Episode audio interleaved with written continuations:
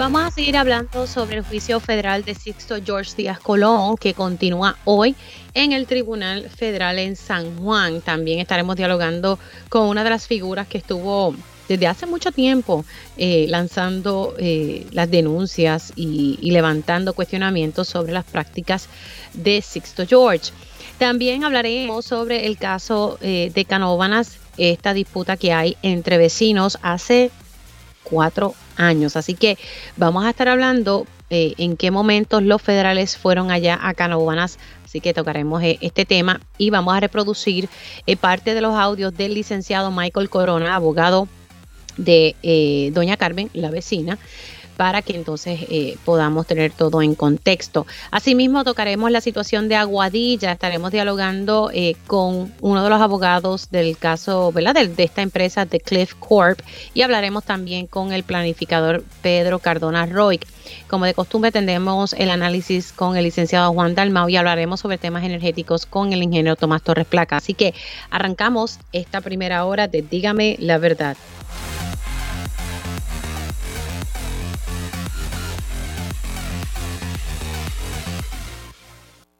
Con más de 20 años de experiencia en el periodismo, periodismo ha dedicado su carrera a la búsqueda de la verdad. La verdad, la verdad. De frente al grano, con carácter entrevistará a las figuras más importantes de la noticia. Radio Isla presenta a la periodista Mili, Mili Méndez en Dígame la verdad. Muy buenos días Puerto Rico, bienvenidos a otra edición de Dígame la Verdad por Radio Isla 1320. Les saluda Mili Méndez, gracias por conectar. Y ya mismito eh, vamos a, estar eh, tocando un poco el tema porque ya en su sexto día el juicio federal que se sigue contra el producto, ex productor radial Sixto George Díaz Colón. Eh, ya mismito voy a estar dialogando con un abogado que tiene 27 años de experiencia, ¿verdad? Posturando en la federal para hablar de lo que ha salido hasta ahora. De lo que ha salido hasta ahora, verificar si en efecto aquí hemos visto en la prueba y en los testimonios que se haya cometido extorsión, intento de extorsión y eh, destrucción de documentos de lo que ha salido hasta ahora. Y bueno, ha salido mucha información, eh, especialmente eh, creación de corporaciones, eh, cancelaciones de, ¿verdad? de, contratos eh, de corporaciones que fueron creadas y por las cuales supuestamente Sixto George recibía un pago. también se habla de corporaciones que le emitían un pago para que el ex productor radial pudiese ayudar en el manejo de crisis en ese verano del 2019. Y precisamente los federales, y según fuentes, ¿verdad?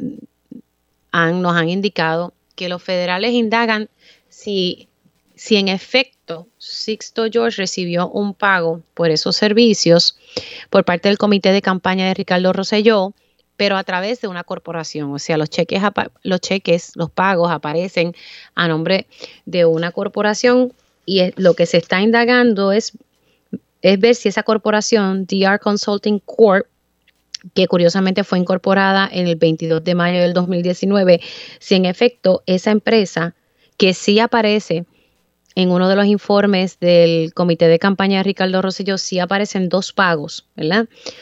Uno el 17 de julio, otro el 23 de julio. Estamos hablando de pagos por 90 mil dólares.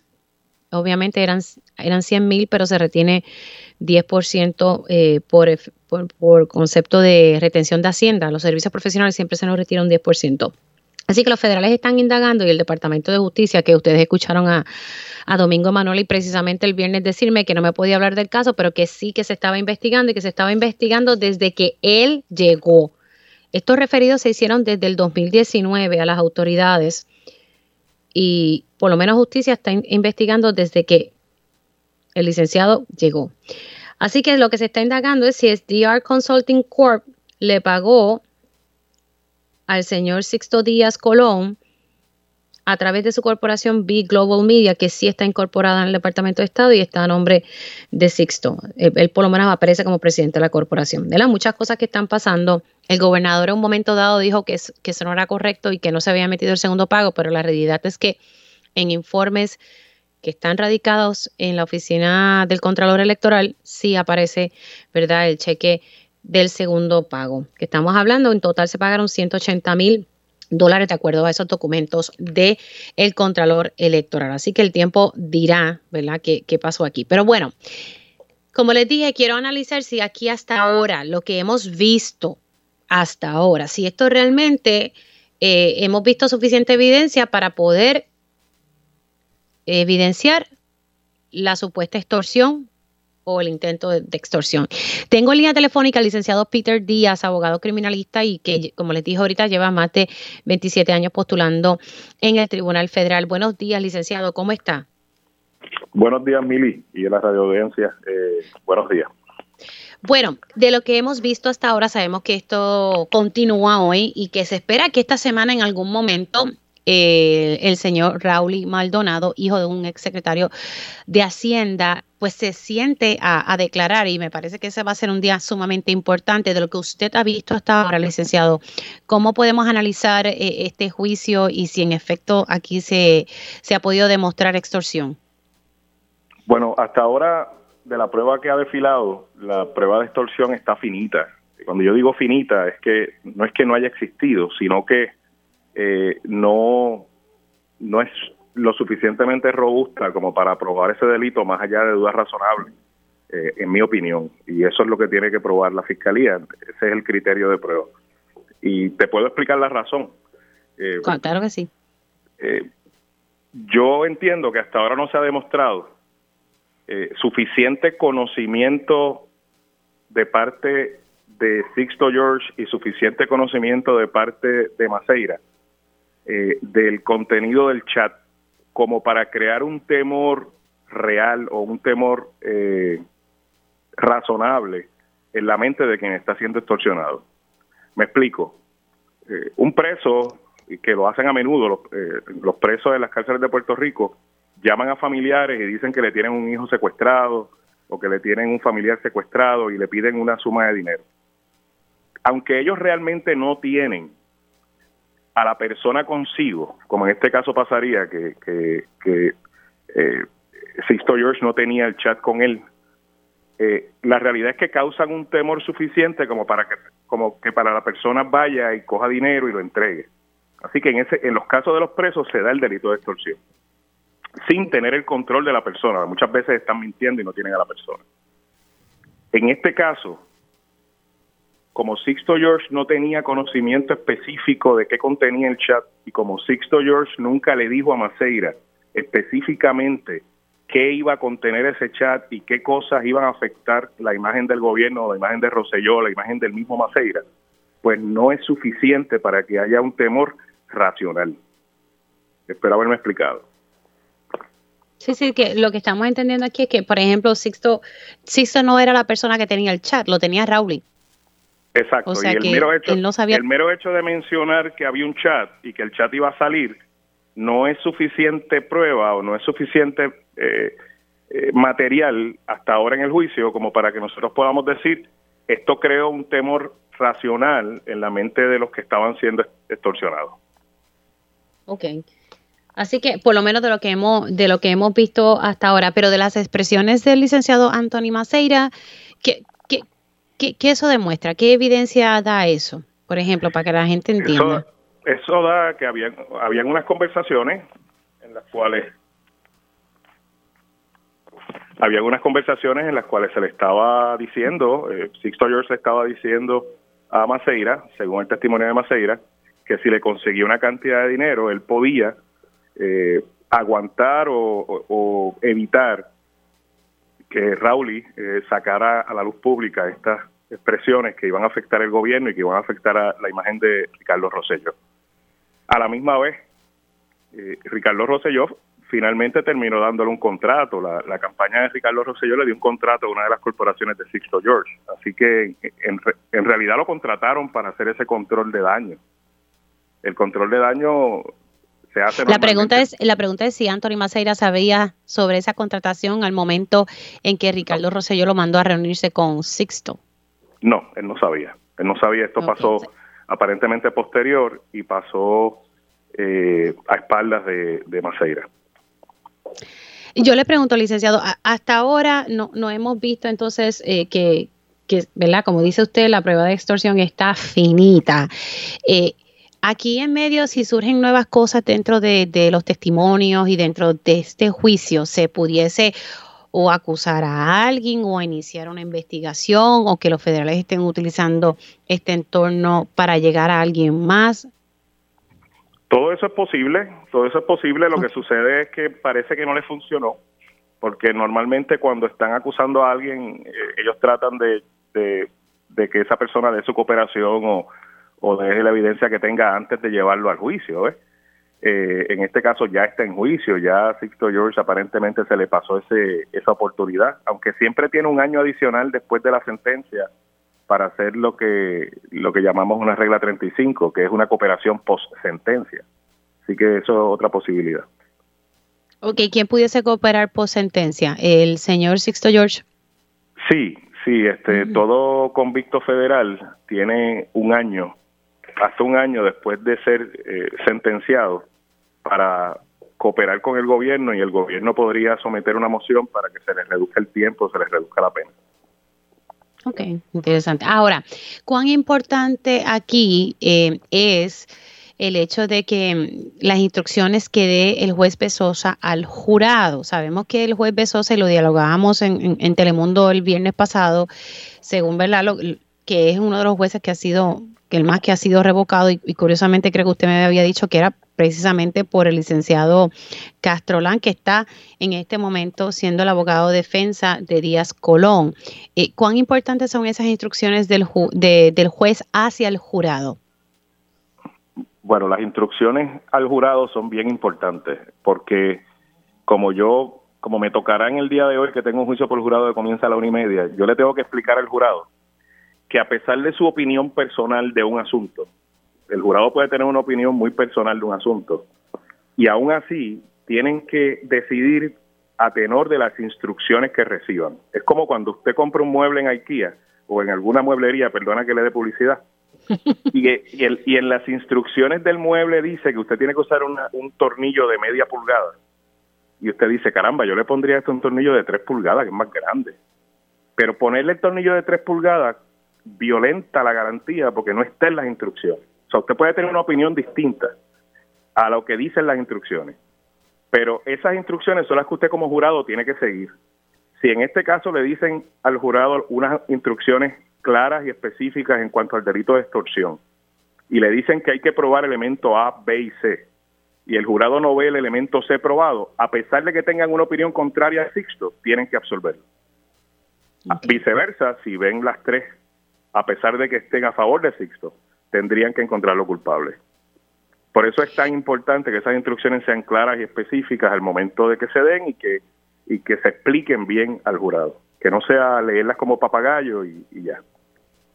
Eh, eh, eh, te, tengo entendido que se, se había sometido como el, el, licenciado Castrolán había sometido una moción de desestimación o, o mistra, no sí. sé si tengo el término correcto, si me pudiese elaborar un poco sobre eso para ¿verdad? que la audiencia lo entienda yo de una vez. En este caso, antes del juicio, el licenciado Castrolán, que como le dije, quiero aclarar un poco lo que dije en el programa.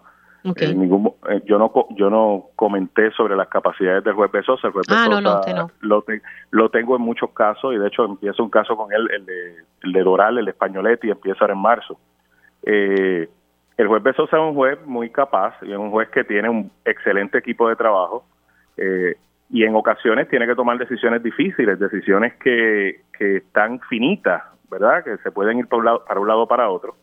Y en ese sentido, sí, este, el mismo licenciado Castrolán ha llevado muchas apelaciones y una que otra vez ha logrado revocar decisiones del juez o le han devuelto casos. Eh, en este caso, Castrolán presentó una moción de desestimación en la cual planteaba, entre otras cosas, yo creo que lo más importante que planteaba era que era imposible que Sixto pudiera ser acusado solo de haber extorsionado a Maceira cuando quien tenía control de la de los del chat, quien tenía control de la data que podía ser dañina, era otra persona, por ende tenía que haberse cargado un delito de conspiración, que más de una persona conspiraron para cometer el delito de extorsión. Mm. Ese fue uno de los puntos. El segundo punto que planteó fue que aquí no se hicieron alegaciones específicas de Hobbs Act. Aquí se hicieron alegaciones de extorsión, pero no se hicieron alegaciones específicas del delito federal que crea el delito de extorsión, que es el Hobbs Act, que establece que extorsiones que afecten el comercio interestatal eh, pueden pueden ser eh, castigadas a nivel federal. Esos planteamientos que hizo el juez le fueron que hizo Castrolán o que hizo la defensa, le fueron denegadas a nivel del Tribunal Federal y eso se puede volver a levantar en el apelativo si Sixto George resultara culpable. ¿Cómo usted ve la cosa de lo que ha visto hasta ahora? Si ¿Y sale culpable o no? Hasta, hasta ahora hay que esperar como decimos en la ópera, hay que esperar a que la señora cante. Este, eh, y, en la pelota hay que esperar al último inning. Eh, aquí no sé si Castrolán va a, presentar prueba de defensa. Aquí todavía resta saber si se va a sentar alguno de los testigos como de fiscalía, como el mismo Rauli. Entiendo que están anunciando que sí se va a sentar, pero, pero lo que plantea lo que planteó el tribunal cuando contestó la moción de desestimación del licenciado Castrolán fue que la Fiscalía Federal pudo no haber acusado a Rowley, pero como quiera en juicio podría podría probar que hubo un acuerdo entre Rowley y eh, Sixto George. O sea que si prueba ese acuerdo a nivel de juicio fortalece un poco el caso. Aún así yo pienso que el delito de extorsión no debe darse, porque la información, el testimonio de Maceira fue débil, fue muy débil, porque no habló en específico de qué, cuál era el contenido del chat. En ningún momento Maceira dijo en el chat decía tal cosa, tal cosa, que iba a afectar de tal forma al gobernador. Meramente el, mira, el chat va a ser dañino, el chat te va a afectar. Eso solamente, entiendo yo, no es suficiente para crear una un, temor de tal magnitud que cree el elemento que se necesita para una extorsión. Así que ya yo creo que esa parte no se puede arreglar. Bueno, vamos a ver ¿verdad? cómo transcurre. Como dice usted, hay que esperar eh, que otra evidencia puede tener la, Fiscalía Federal. Licenciado, muchas gracias por haber hecho un espacio y poder explicar esto ¿verdad? para todos entender el, procedimiento. Gracias y, buenos días a todos y deseenme suerte en el caso que tengo en la tarde. Ah, es el caso que usted me había comentado fuera del aire en Telemundo. De verdad que éxito. Se me cuida mucho, licenciado. El licenciado Peter D, abogado criminalista y, pues lleva mucho tiempo postulando en el Tribunal Federal. Me parecía que eh, es un poco para ir entendiendo cómo funciona y cómo corre esto. Así que vamos a ver cómo, cómo fluye este, este juicio en el día de hoy y si en efecto, como se ha adelantado, Raúl y Maldonado se sienta a declarar esta semana. Eh, hace mucho tiempo, hace muchos años, más o menos sí, para la época del 2018, yo creo que 2019 más o menos, eh, el ex representante Manuel Natal había hecho unas denuncias hacia eh, el ex productor radial Sixto George y, y eran cosas de lo que estamos observando un poco hoy eh, y pues quiero dialogar con él, ¿verdad?, sobre, sobre todo lo que está pasando y le doy los buenos días, licenciado Manuel Natal. ¿Cómo está? Buenos días, Mili, buenos días a todo el público que escucha. Gracias por la oportunidad. Bueno, han sido cinco días intensos, muchas cosas que están saliendo. Dialogaba ahorita con, ¿verdad? Justo ahora con el licenciado Peter Díaz y con varios abogados, precisamente también en Telemundo, donde pues no ven, ¿verdad? Que se, se está evidenciando el delito de extorsión pero yo quiero pues hablar un poco con usted sobre todo lo que usted denunció en un momento dado eh, y que sí ha trascendido un poco eh, aquí en el juicio. ¿Qué le ha parecido todo esto, licenciado? Bueno, yo, yo creo que primero es importante señalar, ¿verdad?, que, que el análisis que hacen distintas personas, todo viene desde las experiencias que se tienen. Y, naturalmente yo puedo entender como un abogado de defensa, eh, pueda ver el caso desde la perspectiva de un abogado de defensa, de un abogado que, que o abogada que está acostumbrado o acostumbrada a poder hacer unos planteamientos para tratar de exonerar a una persona en un proceso criminal. yo creo que también sería importante ver eso desde la perspectiva de personas que han estado o están del lado de la fiscalía de procesar estos casos. Pero independientemente de la perspectiva jurídica, independientemente de cuál sea el desenlace sobre si se configuraron o no los elementos del delito de extorsión y otros, yo creo que este caso le ha dado al país un mejor entendimiento de muchas de las cosas que quizás mucha gente se sospechaba, pero que nunca habíamos tenido la oportunidad de verlas tan claramente por las voces de las personas que forman parte de estos esquemas. Y, a mí me alegra que Sixto George haya tomado la determinación de defenderse en el tribunal en vez de llegar a un acuerdo. Porque cuando se llegan a acuerdos de culpabilidad para no someter los casos al tribunal, el país no se entera de estas interioridades y de esta corrupción que hemos visto que se ha divulgado en este caso. Así que yo creo que nosotros tenemos que exhortar a más personas acusadas de delitos como los que ha sido acusado Sixto George a que no lleguen a ningún tipo de acuerdo y a que se sometan a los juicios para que el país conozca las particularidades y las particularidades son muy sencillas. Ahí está documentado cómo se utilizaban contratos gubernamentales, cómo se utilizaban fondos públicos, cómo se utilizaba dinero del pueblo de Puerto Rico para premiar o penalizar a aquellas personas en la opinión pública o en la formación de opinión pública de acuerdo a los intereses de la administración de turno, en este caso del Partido Nuevo Progresista, y ahí vemos como mediante la creación de corporaciones que a un mes de su creación ya tienen contratos por cientos de miles de dólares, se utilizaba la manera de subsidiar a estas personas como Sixto George y otros eh, y, bueno, eh, regreso a la entrevista en Radio Isla que tuvimos en ah. el año 2019, en donde evidentemente todo lo que te señalé en ese momento ha quedado confirmado en este Tribunal Federal.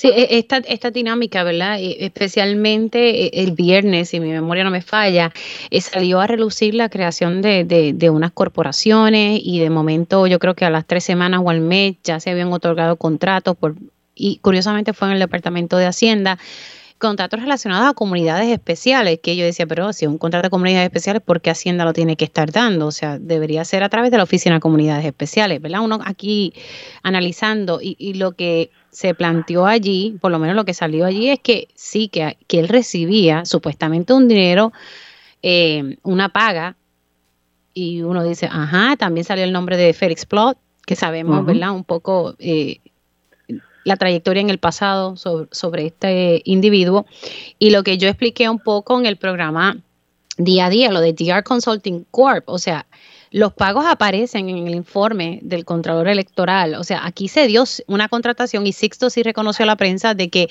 de que lo contrataron para manejo de crisis, ¿verdad? Un poco lavado de cara y sí aparecen los dos pagos, lo que se está tratando de indagar por parte de justicia local y, los federales si en efecto a través de DR Consulting Corp se le pagó a Sixto George para hacer ese tipo de funciones. Y aquí es importante ver la fecha porque eh, el pago se da justo, o sea, se da la contratación y el pago se da justo luego de aquella entrevista en SBS.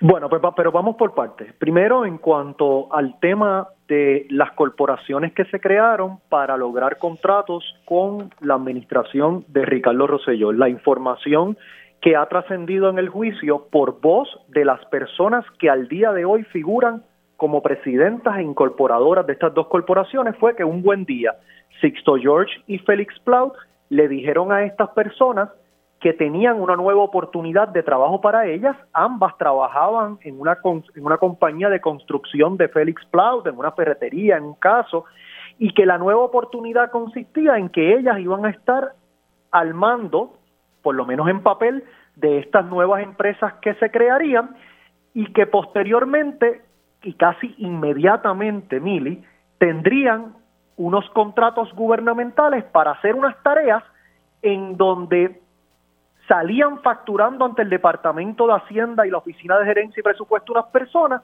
pero de forma privada, Sixto George recibía una remuneración de cada una de esas empresas. Y yo me senté a ver el contrato de una de estas compañías, Mili, con el Departamento de Hacienda de la Oficina de Gerente de Presupuesto, la compañía fue creada el 22 de marzo y según se desprende del contrato, ya el 4 de abril, es decir, prácticamente una semana después, estaban en el proceso de, de formalizar el contrato con el Departamento de Hacienda. ¿Qué compañía tú conoces que a una semana de su creación ya tiene un contrato con el Departamento de Hacienda? La respuesta es sencilla. Una compañía que se creó con el único propósito de obtener ese contrato porque de antemano sabía que le iban a dar ese contrato. ¿De cuánto eran los contratos? Perdóname. ¿De cuánto eran los contratos? Uno era de 70 mil y el otro era de 40 mil, que puede parecer como una cifra pequeña, 110 mil dólares, pero eran 110 mil dólares por dos meses de trabajo estamos hablando de que por dos meses de trabajo, estas personas en una empresa que habían creado un mes antes recibirían cerca de veintipico de mil dólares mensuales en un caso y treinta y pico de mil dólares mensuales en otro, con la posibilidad de que ese contrato fuera extendido. Así que eso es lo primero en cuanto al tema de las corporaciones. Lo segundo, que es lo que tú señalas, que es parte de ahora de la teoría de defensa del señor Sixto George, es que el dinero que él estaba pidiendo o el dinero que él recibió no era un dinero producto de una extorsión, sino era dinero de un producto de una contratación para ayudar en el tema de relaciones públicas. Entonces, la pregunta que tenemos que hacernos es, ¿a qué Sixto George le creemos? ¿Al Sixto George que te dijo a ti o que, o que salió en unas entrevistas públicas alrededor del momento en que me entrevistaste en el 2019 de que la, la, entrevista en Nación Z no había sido una entrevista de encargo, que no había recibido ningún tipo de compensación por ella, que no tenía ningún tipo de contratación ni recibía dinero del pueblo de Puerto Rico, o al Sixto George que luego te dice que el dinero que recibió lo recibió por hacer un trabajo de relaciones públicas. Además de eso, Mili, si tú vas al informe del Contralor Electoral que fue originalmente radicado por el comité de campaña de Ricardo Rosselló para el periodo de tiempo en que supuesta y alegadamente se hizo este pago, el mismo no estaba incluido en el informe. Y luego, en una enmienda que ocurre en el 2020, se incluye el pago. ¿Qué me dice eso? ¿O qué me podría significar eso? Que luego de que ocurrieron los hechos, que meses después inclusive que a Sixto George le incautaron el teléfono, sabiendo lo que decía ese teléfono, las partes involucradas, desde Ricardo Rosselló hasta Sixto George, empezaron a reconstruir la historia de acuerdo a lo que era más conveniente. Y eso incluía la posibilidad de hacer un pago mediante el comité de campaña de Ricardo Rosselló a una empresa, que esta información sí la tenemos, la empresa que con que recibió cientos de miles de dólares de parte del comité de campaña de Ricardo Rosselló para supuesta y alegadamente hacer un trabajo de, manejo de crisis, de comunicaciones, de relaciones de, de relaciones públicas, es una empresa que aparece registrada a nombre de una dama que al ser abordada dice que ella inscribió esa empresa a su nombre como un favor al amigo de su hijo. ¿Y quién era su hijo? El exdirector de la Comisión de Fondos Legislativos del Capitolio de Puerto Rico, que en ese momento era presidida por el representante Tony Soto. Que muchas casualidades hay aquí de personas mm. que están recibiendo fondos públicos a través de donativos legislativos, a través de contratos, y que a su vez entonces están en la opinión pública eh, creando una imagen favorable a unos intereses y desfavorable a otros. Bueno, vamos a ver, ¿verdad? ¿Cómo, cómo termina todo esto? Eh, ¿Cuándo fue que le incautaron el celular a, Sixto? Eso fue como a final. Sí, la fecha fue a finales del mes de julio, entonces del 2019. Por lo tanto, es esa fecha es fundamental porque ya sabían que a Sixto lo estaban investigando. Entonces, si usted fue una de las personas, como Ricardo Rosselló, que tuvo algún tipo de contacto con Sixto George, ¿qué usted empieza a pensar? Ahí está documentado todo lo que yo hablé con él, todo lo que pasó con él. Eso quiere decir entonces que yo tengo que ver la forma y esto, y yo te lo dije en la, entrevista que tuvimos y que agradezco por la oportunidad que me diste en día a día, también de las personas que están sentados en el banco de los testigos como Anthony Maceira. Evidentemente Anthony Maceira no es ninguna monjita de la caridad. Anthony Maceira también admitió que, el que lo que estaba en esos chats futuros que no se publicaron le afectaban a él personalmente y él también tenía un interés en que no se publicaran. Así que aquí hay muchas personas que luego de los actos que cometieron están buscando cómo salen mejor dentro de la situación y, y yo creo que lo que el pueblo de Puerto Rico quiere es la verdad y que no haya impunidad para aquellos que le fallaron al país. Licenciado, gracias. Eh, se Gracias cuida por mucho. la oportunidad, Mili. Bien, Cómo no. Hacemos una pausa y al regreso hablamos sobre el caso eh, entre esta disputa entre vecinos en el municipio de Canóvanas. Regresamos en breve. Y ya estamos de regreso aquí en Dígame la Verdad por Radio Isla 1320. Les saluda Mili Méndez. Y ahora vamos a hablar eh, del caso de Canóvanas. Eh, aquí este caso lleva ya casi cuatro años eh, y es un, un caso eh, de acoso por parte de una vecina hacia la familia eh, Ramírez Cortés. El- aquí hay un caso criminal y un caso civil, yo creo que lo he explicado anteriormente, pero me parece siempre importante destacarlo. El licenciado Corona dio eh, una entrevista esta mañana, me parece importante, ¿verdad? También plantear. Él sostiene que los que él tiene evidencia y, y en efecto la suministró a algunas, algunas plataformas digitales. Él presenta una evidencia de que esta familia también se las trae, como decimos por ahí, ¿verdad? Que además de los vídeos que hemos podido presentar sobre cómo todo este fin de semana y la semana pasada la señora doña Carmen ha prendido el radio a tofuete, pese a que hay una orden provisional del tribunal que dice que la debe apagar, ¿verdad? Y ella no la paga. Lo que dijo esta mañana el licenciado Corona es que, bueno, es que ellos también prenden el radio. Eh, pero como quiera, hay una orden de que supone que los radios estén apagados. Y la evidencia que, a la cual hemos tenido acceso es que quien está prendiendo los radios recientemente es doña Carmen.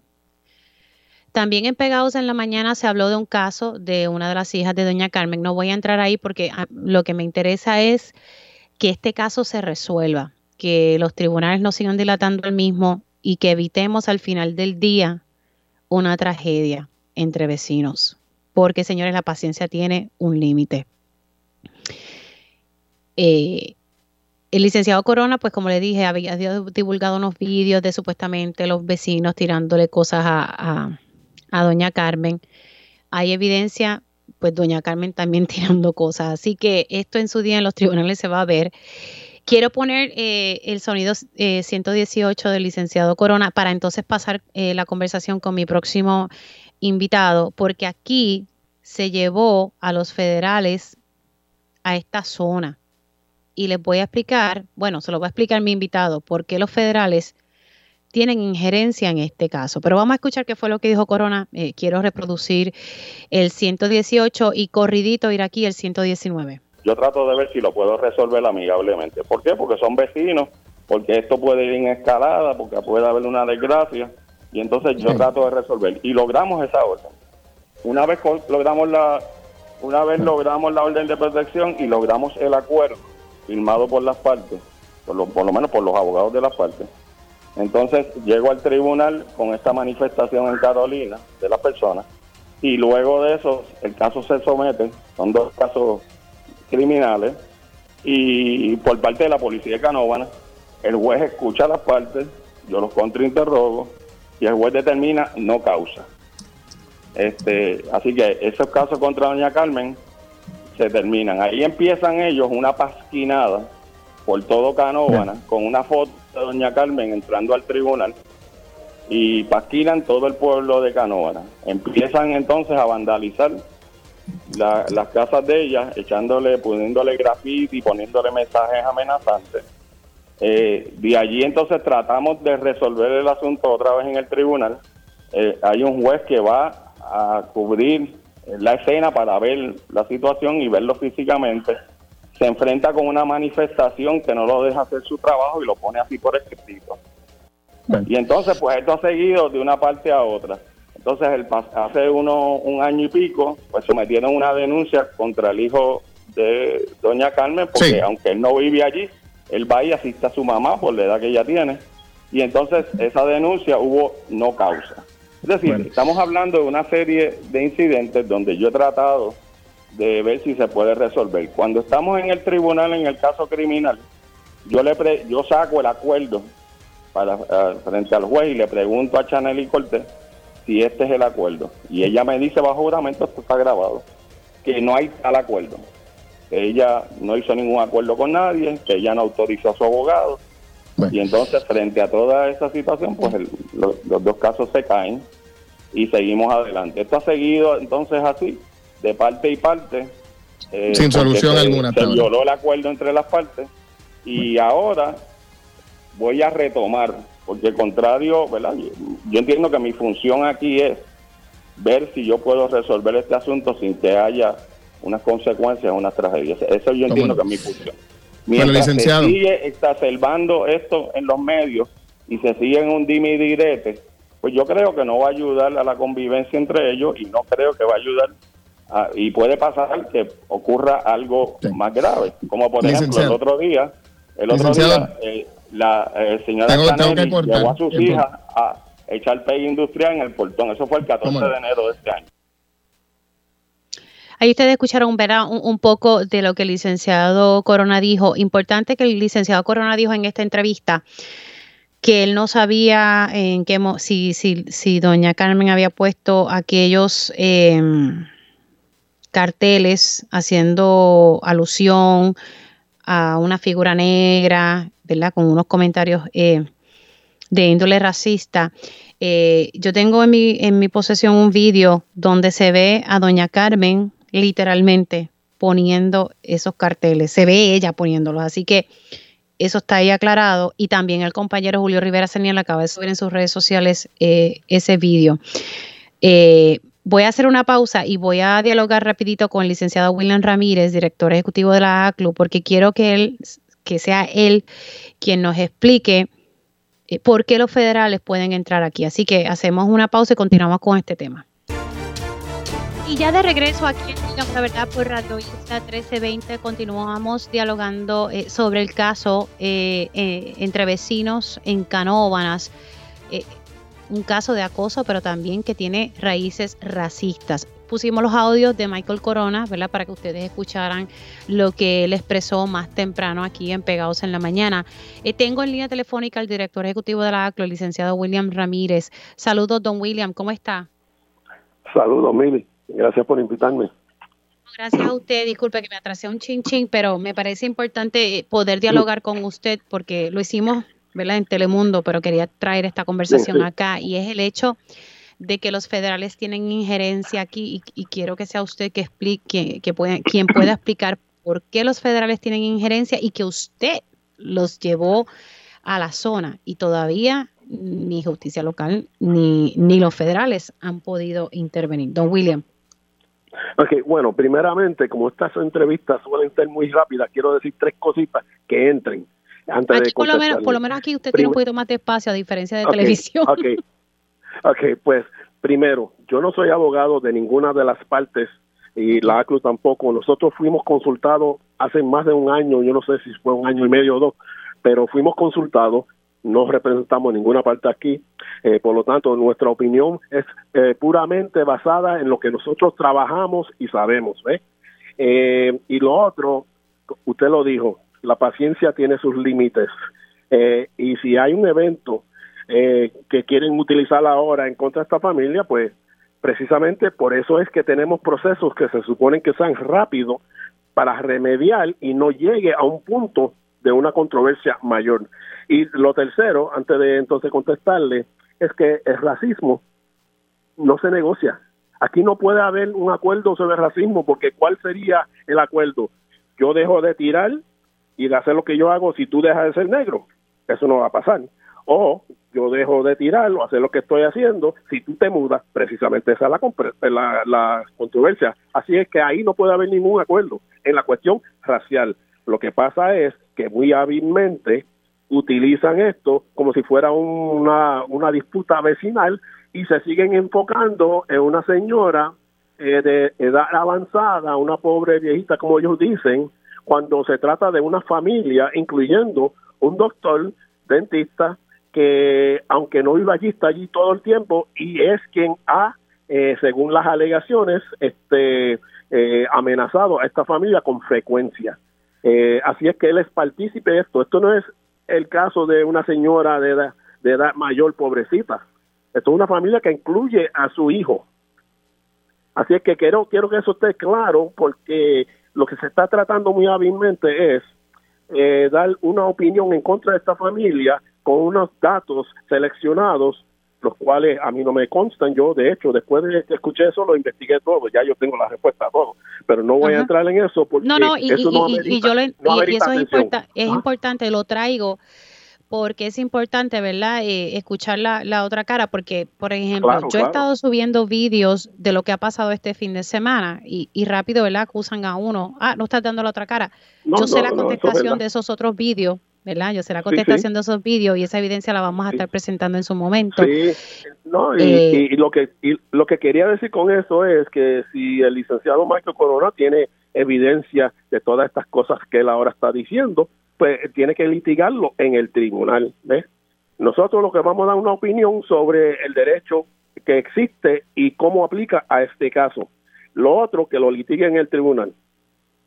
Sí, eh, precisamente explíqueme cómo aquí, ¿verdad? Eh, los federales pudiesen entrar. Me parece que es importante este detalle. Si usted pudiese elaborar y explicarle a la audiencia de Radio Isla por qué los federales pueden entrar aquí.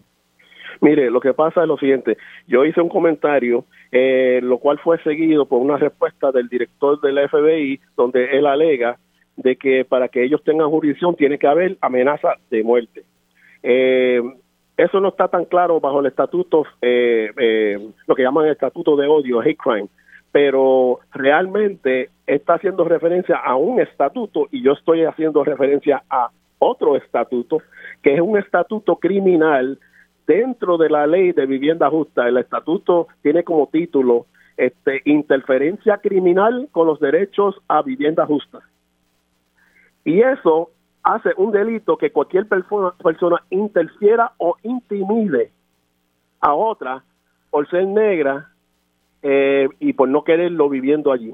Por lo tanto, es como una campaña de terrorismo contra una familia negra que de hecho no se limita no se limita a raza puede ser por la origen nacional, puede ser porque la persona es LGBT, una eh, una, este, una pareja del mismo sexo casada, por ejemplo, que no los quieran allí, pues lo mismo.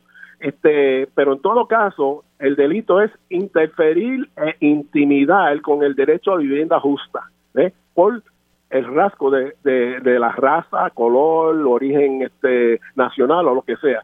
Entonces, ese estatuto eh, eh, hace esta conducta que ha ocurrido allí, un delito, y es penable eh, hasta de mil dólares, eh, perdona, perdona estamos hablando de las multas, este, 10 años de encarcelación o de mil dólares hasta 250 mil dólares de multa por cada ofensa. Esa, esa, ese estatuto es un estatuto aparte del estatuto de hate crime, pero sí le da jurisdicción al FBI y y de hecho, recientemente se han resuelto unos cuantos casos en el sur de Estados Unidos, que es donde esto se da mucho. Este, el último caso siendo, creo que de Mississippi, este, donde la persona hizo menos de lo que han hecho en este caso. Y está ahora esperando la sentencia que puede ser hasta 10 años de cárcel. Así es que el estatuto está ahí, de que el FBI en Puerto Rico lo aplique o no aplique es otra cosa. ¿eh? Este, y por eso fue que yo dije que aquí si ocurre algo la responsabilidad la, es compartida con las autoridades locales y las autoridades federales, porque ellos saben de este caso, ellos estuvieron allí, ellos no pueden negar que lo que se está alegando que está ocurriendo allí estaba ocurriendo allí, ¿ves? Este, lo que ocurre es que ellos fueron con otro, otra agenda y es de documentar casos de crímenes de odio y eso yo lo entiendo, pero una vez tú estás ahí ve lo que está ocurriendo, no solamente lo documenta, tiene que pasarlo para adelante, ahí está pasando algo donde el FBI tiene jurisdicción. Ciertamente, nosotros eh, vamos a darle seguimiento a estas querellas si ellos quieren darle seguimiento. Este, si no en Puerto Rico, vamos a hacer como hicimos con la policía de Puerto Rico, cuando la policía de Puerto Rico necesitaba ser reformada y de hecho no, no que haya habido éxito, pero pero nosotros fuimos a las autoridades de Puerto Rico, fuimos al Departamento de Justicia, fuimos a los, a, los fiscales aquí en Puerto Rico, nada. Tuvimos que ir a Washington y allí fue donde se empezó a encaminar lo que hoy conocemos con la reforma de Puerto Rico. Y en este caso, con toda probabilidad, vamos a tener que seguir el mismo rumbo, porque aquí no ven el problema y estos problemas son muy serios, no solamente porque pueden terminar en una tragedia de un lado o de otro, porque como usted dijo, la paciencia tiene sus límites, los seres humanos son seres humanos, tú sabes, y aguantan hasta hasta un punto. No no creo que hayan llegado a ese punto no creo que yo no le doy credibilidad a nada a lo que está diciendo el licenciado ¿ves? eso lo tiene que probar en el tribunal. Pero ciertamente esas cosas pueden pasar y no queremos que ocurran en este caso. Yo conocí esta familia a mí me parece una familia muy digna y muy respetuosa este eh, pero estas cosas ocurren. Entonces qué queremos queremos que el estado intervenga a tiempo precisamente por eso es que existen estos remedios para que no llegue a ojo por ojo este pero estamos aquí ante una situación de que una familia está desprovista de, de cualquier tipo de ayuda. Esto no es un, esto no es una disputa vecinal esto es un problema de racismo que se ha llevado a nivel de terrorismo. Tienen que llamarlo por lo que es. Esto es una forma de terrorismo que es lo que le achacaron a estos mismos casos en Estados Unidos cuando quemaban las cruces en la en el patio. Ahí no amenazaban de muerte a nadie, ponían una cruz y todo el mundo sabe lo que quiere decir eso, ¿ves? Sí, sí. Sabe lo que significa. Así que, en, resumen, no históricamente, porque lo de la cruz es, pues, posiblemente lo, peor que puede haber desde el punto de vista histórico, pero desde el punto de vista de delito, cosas peores que esas. Eh, y aquí no se toma ninguna acción y no se va a resolver en los medios alegando cosas que van contrario a lo que ya está documentado, como usted bien dijo, hay videos, hay fotos, hay, hay este grabaciones. y, usted no puede y aquí, y aquí hay una orden provisional del tribunal. Como yo dije anteriormente, aquí no puede haber ningún acuerdo sobre el racismo. Es inaceptable y punto importante que aquí hay una orden para que se apaguen los radios, o sea, y, lo que hemos visto recientemente es que se sigue prendiendo y las autoridades no toman cartas en el asunto porque en, esa orden provisional del tribunal hay unas acciones a seguir si no se cumple con esta orden. Así que ahora y, y esa orden se sigue violentando.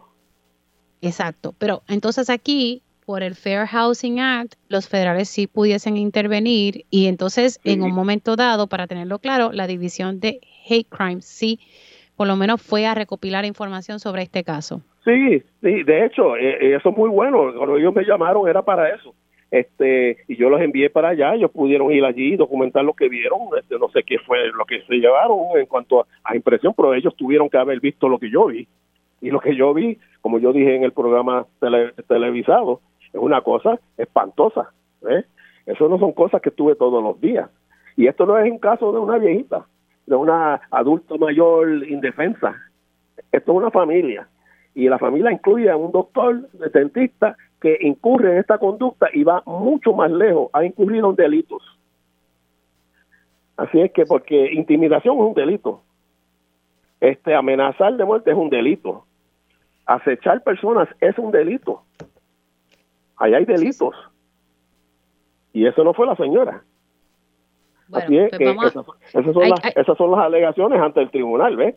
Este, y hasta ahora, pues no sé para dónde van, pero ahí tienen testigos, este, hay grabaciones, yo no sé qué más necesitan para saber lo que está pasando en esa comunidad. Sí, lo que, lo que hay que hacer es frenar que se siga dilatando el caso, que se atienda eh, en sus méritos y nada, y que, y que intervengan las autoridades que tienen injerencia. Eh, y como dijo usted, eh, si hay que llevar esto allá a la Comisión de Derechos Civiles, por favor, háganlo, háganlo. Bueno, de verdad, bueno nosotros, nosotros si vemos que aquí no hay manera de, de, que esto se trabaje, de hecho, ya yo he tenido esa conversación con los fiscales en Washington eh, es cuestión de, pues, en ese momento había un procedimiento civil y nosotros no podíamos interferir en ese proceso, somos abogados, había otros abogados involucrados, este, pero, pero ya no estamos hablando de un caso civil, estamos hablando de un caso criminal federal.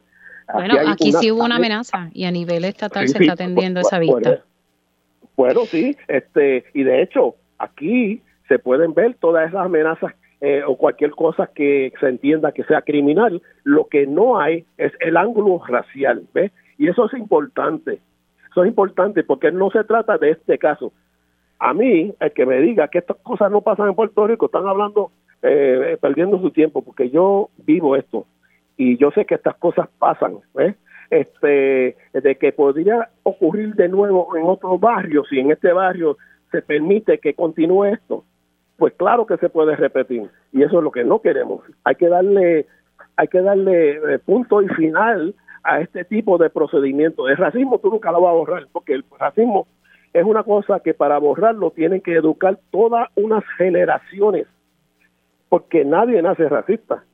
Uno aprende eso y uno tiene que aprender a desaprender. Este, y, no solamente desaprender y no ser racista, sino eh, añadirse o sumarse a la lucha contra el racismo. Eso es inaceptable. Bueno, licenciado, gracias. Un abrazo. Seguimos en contacto. igualmente. adiós. Como el director ejecutivo de la ACLU aquí en Puerto Rico, licenciado William Ramírez, importante, eh, él dejó claro, la ACLU no representa a ninguna de las partes, ellos intervinieron pues por, por, petición eh, y, y, como dice él, el racismo no se negocia. Así que nada, seguiremos tocando este tema y yo pues estaré presentando eh, una información en mi en, en, el programa día a día en mi segmento. Así que estaré hablando de este tema. Hacemos una pausa y al regreso hablamos un poco sobre el caso de Aguadilla. Vamos a hablar sobre lo que pasó ayer en Aguadilla, en el área donde se están haciendo unas construcciones en, en el muelle, ¿verdad? En el muelle de azúcar, en el antiguo muelle de azúcar allá en Aguadilla. Y también vamos a hablar, a analizar los temas eh, que han surgido durante la semana pasada y vamos a estar hablando sobre temas energéticos con el representante de los consumidores ante la Junta de Gobierno de Energía Eléctrica, pero arrancamos ya esta segunda hora de Dígame la verdad. Conéctate a radioisla.tv para ver las reacciones de las entrevistas en vivo. En vivo. Esto es Dígame la verdad con Mili Méndez. Y ya estamos de regreso aquí en Dígame la Verdad por Radio Isla 1320. Les saluda Mili Méndez. Oficialmente ya estamos en la segunda hora de este espacio. Gracias por conectar. Si usted se perdió algún detalle de la primera hora de Dígame la Verdad, puede buscar la versión podcast de este y otros programas en radioisla.tv y puede escuchar el análisis que hizo el licenciado Peter Díaz, abogado criminalista, sobre el juicio federal de Sixto George Díaz Colón. También estuvimos hablando con el ex representante Manuel Matal y, también con el licenciado William Ramírez, director ejecutivo de la ACLU, sobre el caso de Canóbanas, donde hay una disputa entre vecinos y, y se están viendo dos casos, uno a nivel civil y otro criminal eh, en este caso. Así que le vamos a dar seguimiento al mismo y también eh, vamos ahora a tocar el tema de lo que ocurrió ayer en Aguadilla. Antes de, pasar con el licenciado, eh, quiero poder reproducir el, sonido de Haris Delgado. Ella es una de las manifestantes que estuvo allí para poner esto en contexto y que entonces el licenciado Iván de Luis Miranda pueda entonces iniciar la conversación conmigo. Vamos a escuchar qué fue lo que dijo Haris Delgado más temprano aquí en Radio Isla 1320. Bueno, obviamente hay un intercambio de palabras entre los guardias, nosotros mismos, como me ves, yo le dije, mira, déjanos pasar, vamos a estar aquí. Habían gente que estaban sacando unas maderas que estaban fuera del, de, la, de la verja de esa persona, como que no, mira, sacaron también aquella pieza de cemento que, que, pesa como dos mil libras, las movieron para que la gente tenga acceso público a sus playas, ¿verdad? En ese momento el muchacho empieza a agitarse y él empieza a sacar el arma como haciendo amenaza y la gente ahí fue que empezó más como que mira, ¿qué te pasa? Lo que a mí me sorprendió mucho, Julio, honestamente, es que nos tiraron pepper spray a todos, a personas mayores, allí habían niños, en la cara, en la cara súper rápido. Y eso no había pasado ni media hora que nosotros estábamos allí. Pero completo los potes, ta, ta, ta, ta, ta. Eh, eso fue escalando, obviamente, porque entonces Ahí ustedes escucharon, y esto es en, relación a lo que ocurrió ayer y donde un manifestante resultó herido eh, luego que se dispararan con esta eh, balas de, goma, tengo entendido. Eh, tengo al licenciado Iván de Luis Miranda, abogado, ¿verdad?, de, de Cliff y, y, los proponentes, ¿verdad?, que están eh, llevando a cabo unos trabajos. Eh, buenos días, licenciado, ¿cómo está? Buenos días le damos al pueblo de Puerto Rico y a usted, Mili. Gracias por, por estar disponible. Eh, escucho ya ahí más o menos lo, que ocurrió ayer y ya hemos visto las imágenes. Eh, ¿Cuál es su postura en torno a todo este asunto que se está llevando a cabo allí en Aguadilla? Bueno, primero tendríamos que poner en contexto de que aquí de lo que se trata es de, de una corporación, aquí no hay un único dueño que esté proponiendo este proyecto, esto es una corporación que se llama Aguadilla Pier, eh, y no hay otra cosa que decir que no es que es lamentable. Es lamentable, eh, Aguadilla Pierre no se solidariza con ninguna expresión de violencia.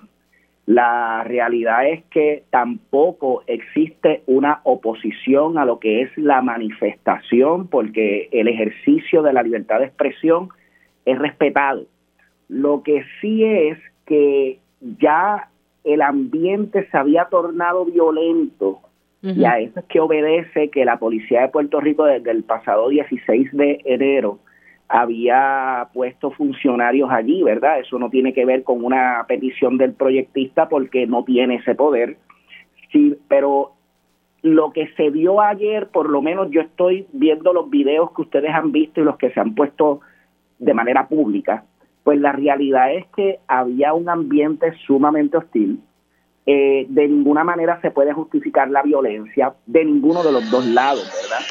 Y sí es bien importante saber que se trae constantemente el asunto de que se trata de una construcción que se está realizando sin permiso, pero hay que traer en contexto que aquí hay dos proyectos. Aguadilla Pier es el que está relacionado con el asunto del potrero, que es la estructura ¿Cuál es ese Bueno, ¿quién está relacionado con, con, con la construcción arriba de la cueva Las Golondrinas? Eso es Aguadilla Pier. Y esa corporación y, esa es la que se esa es la que se trae el reclamo de la demolición de esa estructura. Lo que pasa es que ese, ese ese asunto ya está en el tribunal y de hecho no hay ninguna oposición por parte de la corporación a la demolición de esa estructura. Lo que pasa es que tiene que ser primero a través del tribunal que medie la orden y tienen que haber unas directrices porque no se trata de demoler meramente porque hay que analizar cómo se haría bueno y también y también de OCPE licenciado porque según me estaba explicando recursos naturales que ellos emitieron esa orden, pero OCPE tenía que solicitar unos comentarios tanto del DRNA y el Instituto de Cultura, lo cual el instituto ya lo sometió para entonces pasarlo a OCPE de Aguadilla para que entonces analice, o sea, Aquí es lo ah. primero que ocurra, ¿verdad? o el tribunal o OCPE Aguadilla. Usted está en lo correcto porque mire qué es lo que sucede. Es que el proceso de demolición tiene que ser también cuidadoso y regido y tiene que ser analizado para ver de qué manera se va a hacer. Pero lo que quiero dejar claro es que no ha existido nunca la oposición de la corporación a la demolición. Ahora, esto es un asunto que se está atendiendo y tiene una vista pautada para este próximo 10 de febrero. O sea, tan cercano como en los próximos 11 días hay una vista para discutir lo que sería la acción de deslinde y se está pendiente de ese procedimiento. El proyecto que se ve que, que, que, alegan que se está trabajando no tiene que ver nada con la finca donde está cita la estructura que se reclama la demolición.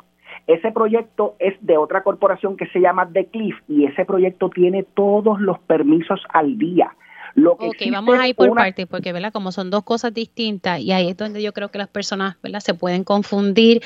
Eh, lo de Aguadilla Pier, eh, eh, la corporación, es donde entonces se construyó encima de la cueva Las Golondrinas, que eso está en un proceso para ser demolido, ya sea a través de OCPE que emita la, la, determinación o el tribunal, lo que ocurra primero. Ahora tenemos otra situación, ¿verdad? Pero que curiosamente es allí mismo, ¿verdad? En ese mismo entorno, que es de la corporación de Cliff. No quiero corregirla, ¿verdad? Ok, no, no, pero si, si, si, me tiene que corregir, no hay problema. Yo lo que quiero es entender esto y que la audiencia lo entienda. Así que no hay problema si me corrige. Esto es algo bastante entramado, ¿verdad? Y no es que no es que requiera una corrección, es que la demolición será si es lo que se ordena, porque lo que está pautado para el tribunal el día 10 de febrero es una acción de deslinde, porque primero tenemos que determinar sobre qué suelo está esta estructura. Pero sí le venía diciendo que hay otro proyecto que está en otra finca, porque aquí hay dos fincas que son independientes, ¿verdad? Y ese, ese otro proyecto es otra corporación que se llama The Cliff. Y ese proyecto cuenta con todos los permisos. Y ese proyecto es el que se está trabajando. Lo que sucede es que la entrada para el acceso a ese otro proyecto es a través de una servidumbre de paso existente, a través de la finca donde la corporación es Aguadía Pierre. Entonces, cuando se trae a colación de que se está trabajando en la finca después de haber eh, haberse ordenado que se detuviera la construcción en el área del gazebo al que se hace referencia, pues lo cierto es que no es allí que se está trabajando. Se está trabajando en el proyecto de, eh, de que se está haciendo en la otra finca. Y esto es bien importante entenderlo. O sea, que la misma entrada, lo que quiero tener claro. O sea, claro, la misma entrada tiene todos los permisos, tiene todos los permisos, pero la entrada es la misma que se utiliza para Guadilla Pier. Correcto. Y, y, y, la razón por la que me parece importante es porque los derechos de todos tienen que ser respetados. Los manifestantes tienen su derecho y, y, y pueden tener una causa loable. Lo que pasa es que todo tiene que conducirse dentro de la ley y el orden. Aquí hay trabajadores que llevan el sustento a su familia haciendo el trabajo de construcción que sabemos que es tan arduo en aquella otra finca que tiene todos los permisos. Y e impedir la entrada a esos trabajadores, pues también debería ser una acción que requiera algún tipo de, de control, ¿verdad? Para que exista, exista el ejercicio del derecho de todos que es, que es importante y yo creo que eso hay que atenderlo.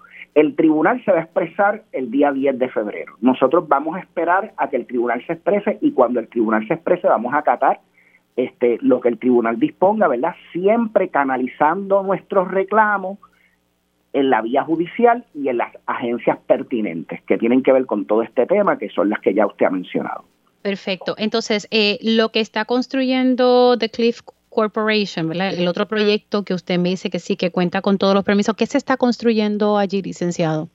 Pues mire, la realidad es que en términos de qué se está construyendo, pues yo no no no estoy al tanto porque yo no no no trabajo directo con el proyecto, sino que trabajo más bien con, con lo que le estoy explicando, que es la situación legal.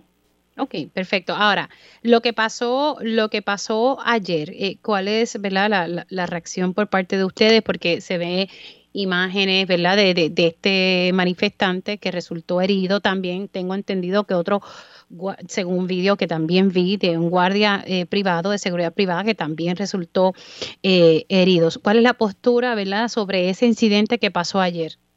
La misma que ha sido todo el tiempo de cooperación con las autoridades. Se nos solicitaron eh, acceso a las cámaras de seguridad. Ese acceso fue otorgado en adición a eso, este, queremos que se esclarezca y queremos que se llegue a la verdad de lo que haya sucedido allí y que y, no es una relación directa tampoco con lo ocurrido porque esto se trata de una compañía de seguridad que tuvo que ser contratada de manera independiente. Es una compañía que está incorporada que se verificó que cumpliera con todas las leyes en Puerto Rico porque el problema surge cuando se tiene que gastar en seguridad, porque mire, ya hubo unos gastos de 50 mil dólares aproximadamente en los daños que ocurrieron el 16 de enero.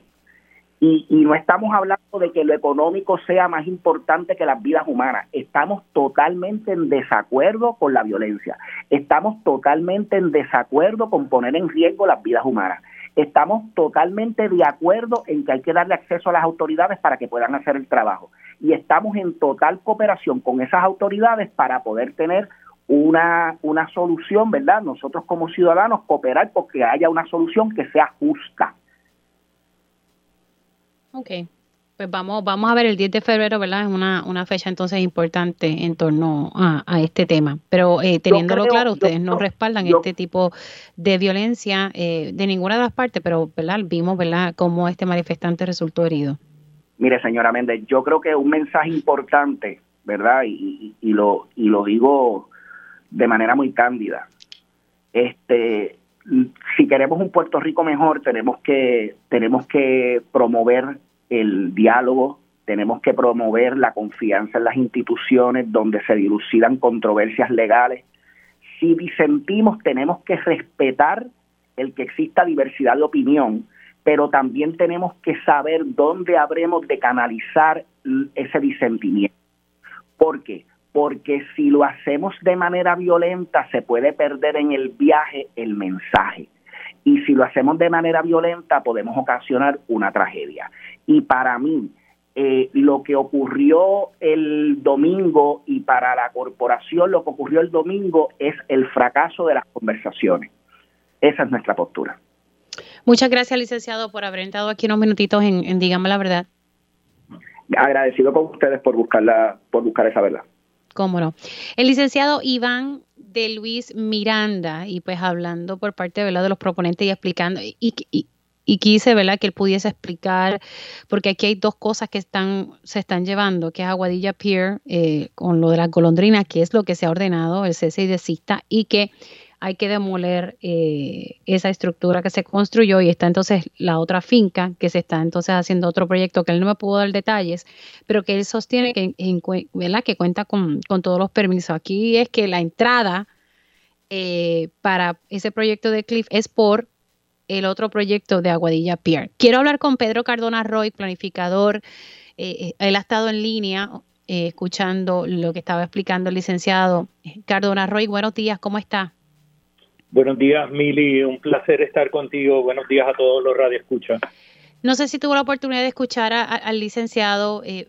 Explicando un poco todo este proceso y que me, dice que en, el 10 de febrero hay una vista eh, de acción de deslinde eh, y que obviamente ellos van a acatar lo que determine el tribunal y también está el, proceso que yo le había dicho a él de, de OPE, porque si hay una orden para demoler, lo que pasa es que hay que sacar un permiso para demoler y eso también es como un poco burocrático. ¿Cómo usted ve todo esto? Mira, eh, primero yo creo que fue interesante escuchar al licenciado Miranda con su explicación poética de lo que está pasando allí. La realidad del caso es que aquí se están presentando medias verdades por parte del grupo desarrollador. Lo primero que tiene que entender la persona que nos escucha es que Carlos Román González está en ambas corporaciones, tanto de Cliff como la corporación de Aguadilla Pier. Y esas corporaciones son corporaciones familiares en las que participan la hermana de Carlos Román González y Carlos Román González, al igual que otros familiares. Aquí no hay tanta distancia como se pretende hacer ver a la ciudadanía para llevarles a engaño. Es la misma gente la que está promoviendo esto son empleados contratados por el grupo de Aguadilla Pier los que agredieron a manifestantes en el día de ayer. Y eso es importante que lo entendamos. Cuando el licenciado habla, fíjate que en un momento le dice a usted, mira, eh, nosotros no tenemos oposición a la orden de demolición, más sin embargo, lo que están argumentando en el tribunal es la, el límite del deslinde. Eso es lo que se está discutiendo, lo cual, si esta estructura está construida sobre el techo de la cueva donde hay una prohibición de que no pueden haber estructuras, esa estructura no puede estar ahí irrespectivo de lo que diga el deslinde. El deslinde lo mm. que va a determinar es hasta dónde llegan los bienes privados. Ok. Sí, eh, eh, hasta dónde es privado y hasta dónde, ¿verdad? Zona marítimo terrestre, ese es el término, ¿verdad? Correcto. O de, dominio público, perdón. Correcto, los bienes de dominio público marítimo terrestre. Ok. Así que eso es lo que se va a determinar entonces ese 10 de febrero, hasta dónde llega a lo privado y hasta dónde llega a lo público. Correcto, pero fíjate una cosa también, Mili, e, y esto también es importante. En este caso ha habido una persona que construyó unas estructuras de manera ilegal, sin permiso, que continúa teniendo el disfrute de esas estructuras construidas ilegalmente dentro de bienes de dominio público y sobre el techo de la cueva de las golondrinas, causando un daño estructural a ese activo de valor natural. Entonces, ¿cómo es posible que esta persona continúe haciendo fiestas, continúe teniendo caballos y toda esta cosa y se le permita además meter a unos matones dentro de ese lugar listos y armados para agredir a unos manifestantes. No hay tal distancia entre Carlos Román González, Aguadilla Pier y la gente de SJA Security Police. Están todos vinculados. Y eso es importante que no nos podemos llevar engaños. Y el caso de The Cliff, lo que describe él, no es correcto. ¿Qué no es correcto? Mira, cuando, cuando el licenciado dice que el proyecto de Cliff cuenta con todos los permisos, le falta la verdad.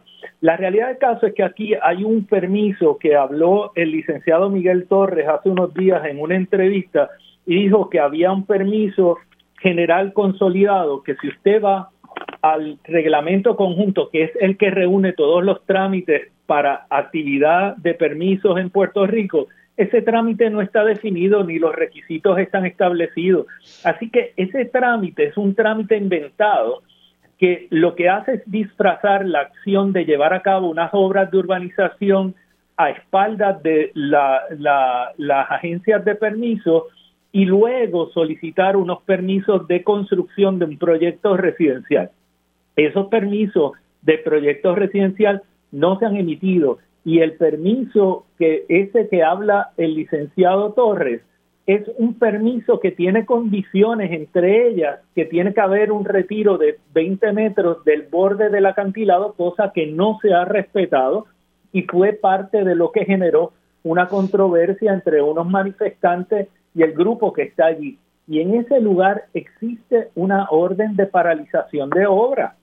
Eh, no es en otro sitio y eso fue lo que propició el choque entre partes y la policía llevada a engaño a través de información parcial e incorrecta se ha movilizado a este lugar para estar amedrentando a los manifestantes que están ejerciendo su derecho a reclamar que aquí se hagan las cosas en ley y orden. Cardona, Cardona, a ver si entendí bien, disculpe que le, que interrumpa, pero entonces, eh, ¿verdad? El licenciado me dijo que, que por lo menos lo del Cliff Corp cuenta con todos los permisos, usted me dice que no, que la, realidad es que no es así. Lo que me dijo sobre la orden de paralización es para las ¿verdad? la cueva de las golondrinas, aunque que eso fue lo que yo había entendido, o para el proyecto que se está haciendo también por The Cliff Corporation. Lo que anunció la licenciada Anaí Rodríguez Vega que es la secretaria del ah, Departamento de Recursos Naturales, e, ella dijo que aquí hay una orden de demolición para las estructuras que fueron edificadas sobre la cueva de las golondrinas. Y hay una orden de paralización a los trabajos en el proyecto de Declive por incumplimientos con lo que son las condiciones del permiso, entre ellas las disposiciones del Departamento de Recursos Naturales como también las disposiciones del Instituto de Cultura, porque han demolido un mogote y ahí hay una posibilidad de que hubieran unos yacimientos arqueológicos y no se ha podido documentar ese lugar y se ha impedido el paso tanto de personal del Departamento de Recursos Naturales como del el Instituto de Cultura. A, lo que se está haciendo eh, por The Cliff Corporation. Por The Cliff Corporation, correcto. Ok, sí, sí, sí. Y, una cosa también ahí, no es posible separar los trámites porque eso está regulado. Tú no puedes segmentar una acción porque de otra forma puede haber un espacio a un intento de engaño o de fraude donde se le esté escondiendo a las autoridades las intenciones de un desarrollo. Por, e, y no se separa para que usted en las obras de urbanización no realice cosas que causen daños a sistemas naturales como estamos viendo aquí en el proyecto de Declive. O sea, esta es una acción temeraria y el Estado, tanto la directora de la Oficina de Gerencia de Permiso, María Cintrón, como la secretaria del Departamento de Recursos Naturales, Anaí Vega, como el, el gobernador de Puerto Rico, Pedro Pierluisi Urrutia, y el alcalde de Aguadilla, Julio Roldán, han estado al tanto de esto y son cómplices de todo esto. Vamos a ver, ¿verdad? Eh, ¿Está de acuerdo entonces de que el 10 de febrero va a ser un día por lo menos importante, estar allí para ver qué finalmente determina el tribunal? Es súper importante. La otra cosa, debe haber un llamado tanto a la presidenta del Colegio de Arquitectos y Arquitectos Paisajistas, Margarita Frontera, como al presidente del Colegio de Ingenieros y Agrimensores, para que pongan sus recursos profesionales a la disposición del pueblo de Puerto Rico para que lo que son los estudios periciales que hay que realizar para la demolición de estas estructuras se hace en orden y que existen los recursos disponibles para que esto se pueda hacer. Y esos son las dos entidades que tienen los profesionales acreditados para poder llevar a cabo estos trabajos con conocimiento pericial. Gracias, Cardona Roy. Se cuida mucho. Igualmente, buen día. Bueno, señores, son, ah, ya son las 11 y 20. Tengo que irme a una pausa, pero, pero al regreso eh, voy con el segmento que siempre tengo con el licenciado Juan Dalmao y también con el ingeniero Tomás Torres Placa. Y ya estamos de regreso aquí en Dígame la Verdad por Radio Isla 1320. Les saluda Mili Méndez y ahora voy con el licenciado Juan Dalmau. Dígame la verdad. Ahora se une a la conversación el abogado y líder independentista Juan Dalmau. Muy buenos días, licenciado Juan Dalmau. ¿Cómo está? Saludos, Mili. Un placer estar contigo y con tu audiencia. Mire, disculpe la demora, es que con, estos temas, yo digo de momento... sé, que, han, que, han, tenido ataponamiento y no te preocupes. Sí, sí, ha surgido un poco de siempre con gusto. Pero de verdad que son temas sumamente importantes, ¿verdad? Cada uno de los que los que toqué y quería pues darle espacio a todas las partes en torno a este caso de, de Aguadilla, ¿verdad? Eh, no sé si quiera comentar algo, ¿verdad? De, de, de ese caso en particular eh, y lo que han explicado los dos recursos con quien tuve la oportunidad de dialogar, licenciado. Bueno, sí, yo, yo he estado en comunicación porque desde hace mucho tiempo el Comité Municipal del PIB de Aguadilla eh, y desde la legislatura municipal se estuvo denunciando eh, lo que había estado ocurriendo en el sector de la cueva de las golondrinas. Lo que ocurrió eh, es una cosa anticipable y que surgiera de una forma tan violenta y que el gobierno de la manera en que actuó parecería ser más defensor de, de lo que llaman, y en esto hay que cualificar los conceptos, lo que llaman desarrolladores. No son desarrolladores, son abusadores del medio ambiente y los recursos naturales. Y por lo tanto, eh, han actuado de parte del gobierno de una forma abusiva contra los manifestantes. Por semanas, mil la policía de Puerto Rico ha estado y la seguridad privada de, esa empresa ha estado bloqueando los accesos hacia lo que es la cueva de las golondrinas. Y entonces, en el día de, de ayer, eh, eh, pues los manifestantes decidieron hacer una, una manifestación por medio del mar. Entraron por el mar eh, y verdad de manera eh, para manifestar su oposición a que continuaran violentando lo que lo que es la ley y lo que son los reglamentos de recursos naturales eh, fueron a manifestarse y fueron recibidos con verdad con lo que ya todos sabemos que fue los disparos de parte de la de la seguridad privada luego de que eso ocurrió la propia seguridad privada comenzó a alterar la escena, a recoger los casquillos de bala que se habían disparado y de acuerdo a la información que tengo, eh, esa escena se alteró. ¿Cuál eh, escena? La, la, escena de, los de los disparos. Eh, sí, sí, sí. Después de, después de todo, cuando se recibe a los manifestantes con, con verdad, con la balacera que, que ocurre, eh, lo que lo que mandataría, ¿verdad? El procedimiento es eh, acordonar el área, es, eh, es una escena de un crimen eh, porque dispararon contra personas, independientemente de lo que ocurra luego en los tribunales y las alegaciones que hagan las partes. Pero allí recogieron casquillo, escondieron evidencia y me parece a mí, Mili, que, que esa no es eh, la manera en que se debe proceder por parte particularmente de las agencias concernidas, tanto como te plantearon anteriormente, recursos mm. naturales, como la Policía de Puerto Rico, como lo que, lo que es el gobierno de Puerto Rico, y, y el gobernador no aparece. Bueno, me imagino que estará preparándose para el reto que tendrá próximamente con la comisionada residente Jennifer González. no sé si usted vio el vídeo. Ya, déjeme hablar de su novela, ya que usted escuchó el vídeo. Es que es una cosa caricaturesca y, y, y si no fuera tan serio el tema, pero hay que, hay que decirlo así. Cuando no está bailando, está más pendiente a la primaria interna con Jennifer González o está viajando, eh, pero no, no hay nadie que tenga las llaves del carro para timoniar los destinos del país. No hay gobernador. Bueno, bueno, vamos a. Pero, ¿qué le parece ese posible reto de Jennifer González hacia Pedro Pierluisi, ese vídeo que ha corrido por todas las redes sociales?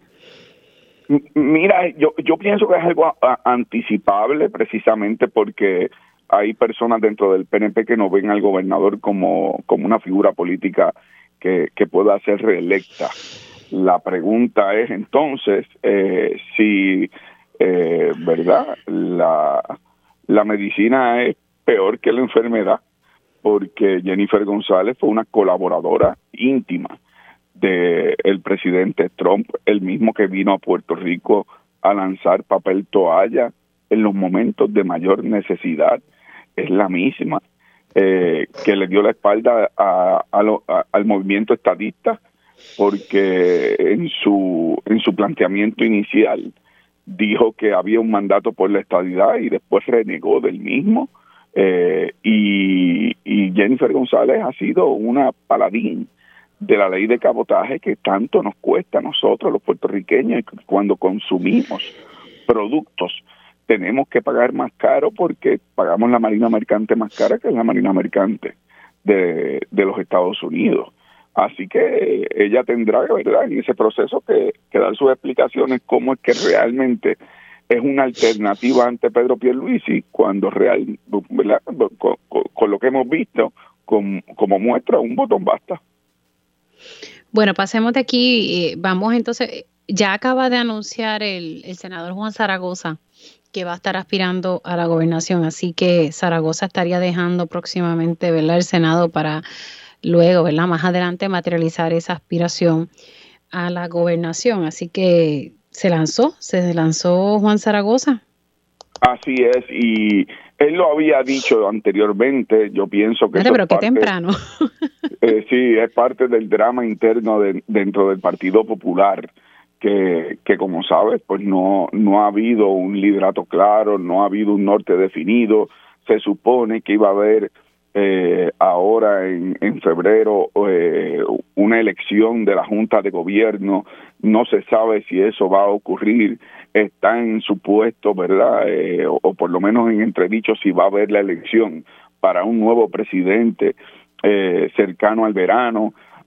así que no, me extraña que, estén anticipando candidaturas eh, temprano en este año. Pasó con el licenciado Juan Pablo Hernández, como está pasando ahora eh, eh, con, con Zaragoza, y veremos que eso es parte de, de, esa crisis de liderazgo que hay dentro del Partido Popular. Yo he conocido al señor Zaragoza, creo que es una persona seria, eh, obviamente con las discrepancias estipuladas, pero, pero veremos a ver qué va a ocurrir dentro del propio Partido Popular en ese proceso. Bueno, hoy tienen reunión obviamente para establecer unas elecciones eh, que no son las de la presidencia, sino otras elecciones dentro de la Junta de Gobierno. De la Junta de Gobierno, así mismo es, pero que eh, incluso quienes aspiran a estar dirigiendo los destinos del Partido Popular han denunciado que no ha habido, eh, ¿verdad?, transparencia ni las reglas han sido estipuladas para que todos los que quieren participar puedan participar. Así que eso es parte de, un drama interno que vive el Partido Popular, porque pienso que hay unas personas que, que quieren atrincherarse dentro de lo que es el liderato de ese partido, eh, o los que están cerca del liderato de ese partido, eh, y por eso es que vemos que ya están anticipando candidaturas o otras figuras porque, porque no ven que dentro de su estructura política el Partido Popular les esté dando ese espacio. Bueno, pasemos al tema eh, del juicio federal que se sigue contra el exproductor eh, Sixto George. ¿Qué le parece todo lo que ha salido ah, hasta ahora en torno a ese caso que hoy entra en su sexto día de juicio? Mira, yo pienso que se descorrió el velo de la corrupción y la manipulación en términos de opinión pública. Y yo creo que esto es importante porque independientemente de lo que ocurra dentro de lo que será, ¿verdad?, el juicio y, y la determinación que tome en su momento el jurado, no cabe duda que bajo la administración de Ricardo Rosselló, pero ocurrió en otras administraciones y ocurre hoy día, eh, hay la intención de manipular la opinión pública para justificar los abusos que cometen los gobiernos de turno. Y, y en ese sentido ha corrido mucho dinero, han corrido muchas influencias, eh, y, y yo creo que también es el recordatorio de lo que ocurrió con el llamado chat. Eh, como tú sabes, el, el chat bajo la administración de Ricardo Rosselló se dio en el cuatrenio en donde Puerto Rico más vulnerable estuvo.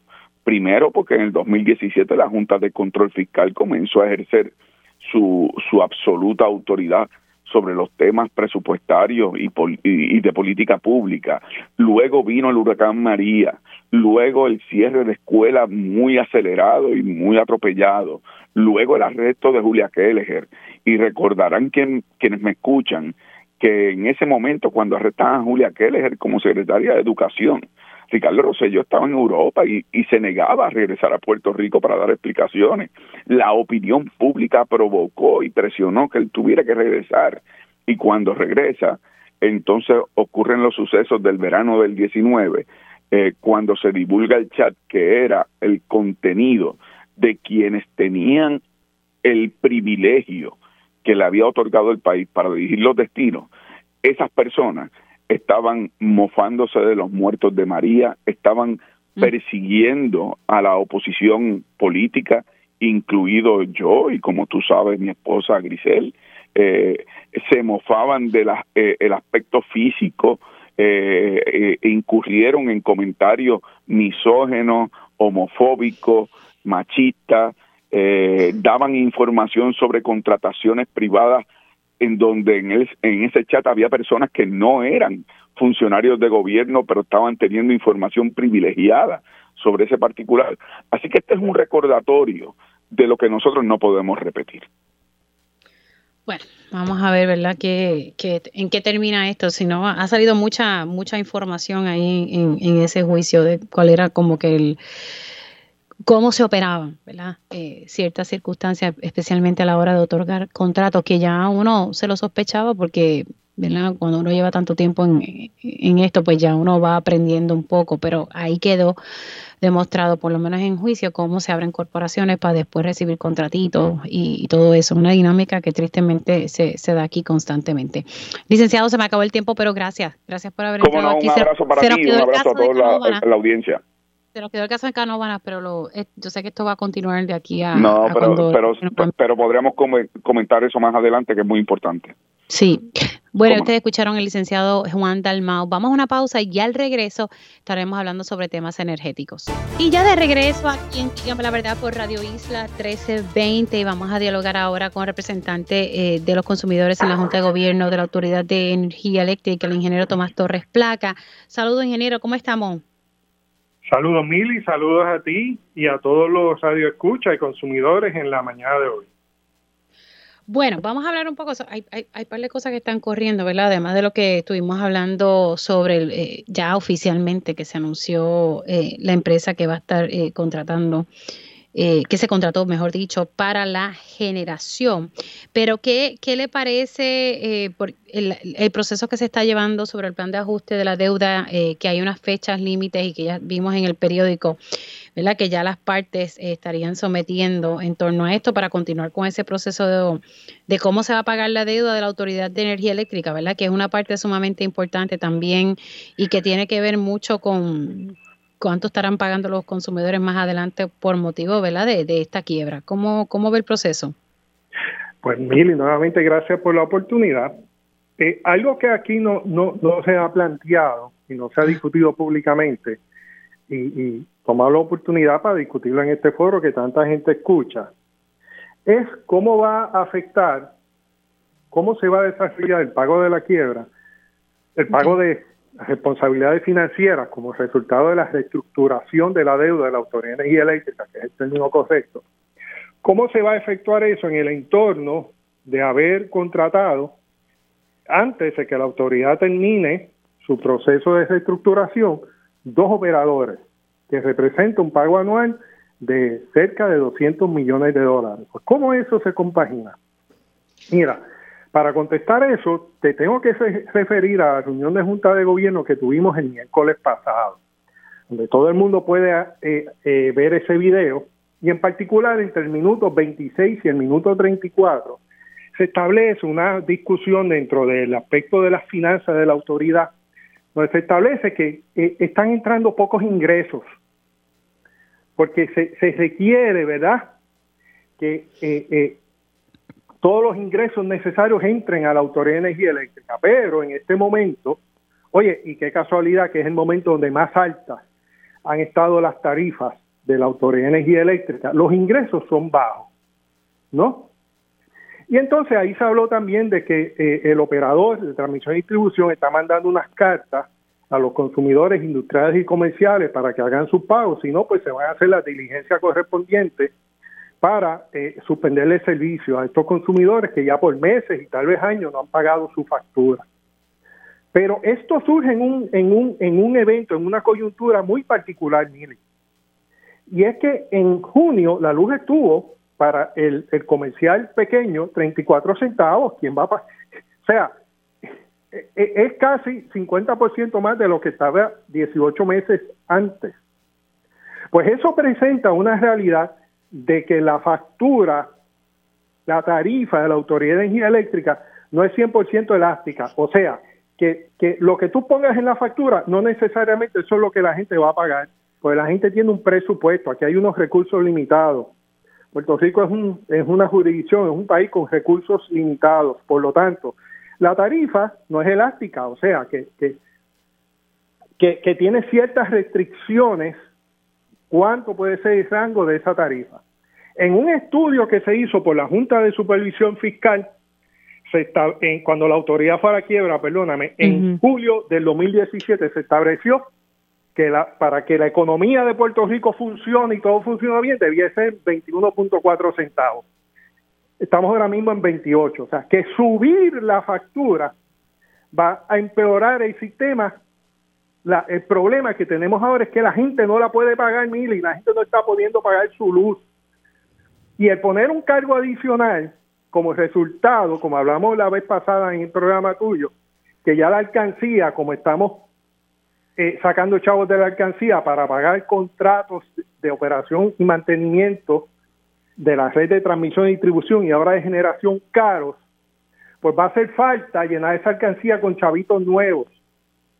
¿Ah? pero eso no puede venir del bolsillo de los consumidores, sencillamente porque ya la factura no aguanta más. Así que eso es un mensaje claro de que estos contratos hay que renegociarlos inmediatamente la autoridad salga de quiebra, porque cualquier aumento en la factura, simplemente la gente ya está demostrando que ya estiró lo más que podía el peso. Pero la realidad es que estos contratos son, por ejemplo, tanto el de Luma como el de Genera PR son contratos a largo plazo. Aunque el de Luma no ha entrado, el, el verdadero, el de 15 años, no está en vigor, está el de suplementario. Pero ya estos son contratos a largo plazo y lo que uno ve, eh, ingeniero, es que por parte de la administración es que esto sigue en pie y esto va a continuar su rumbo.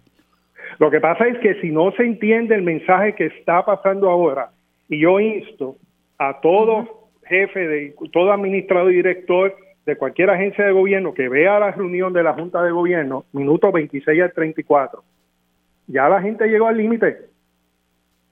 Simplemente, o sea, por más planes de pago, o sea, vamos a tener una facturación mensual llena de planes de pago porque la gente no puede pagar el full fare. Oye, y el que la puede pagar, que la pague. Y el que no, que un plan de pago. Ese es el llamado, porque si no, hay problemas para todo el mundo. Pero eso es lo que queremos una tarifa tan alta que no se pueda pagar y todo el mundo quiere, tenga un plan de pago, eso va a afectar las finanzas de la autoridad.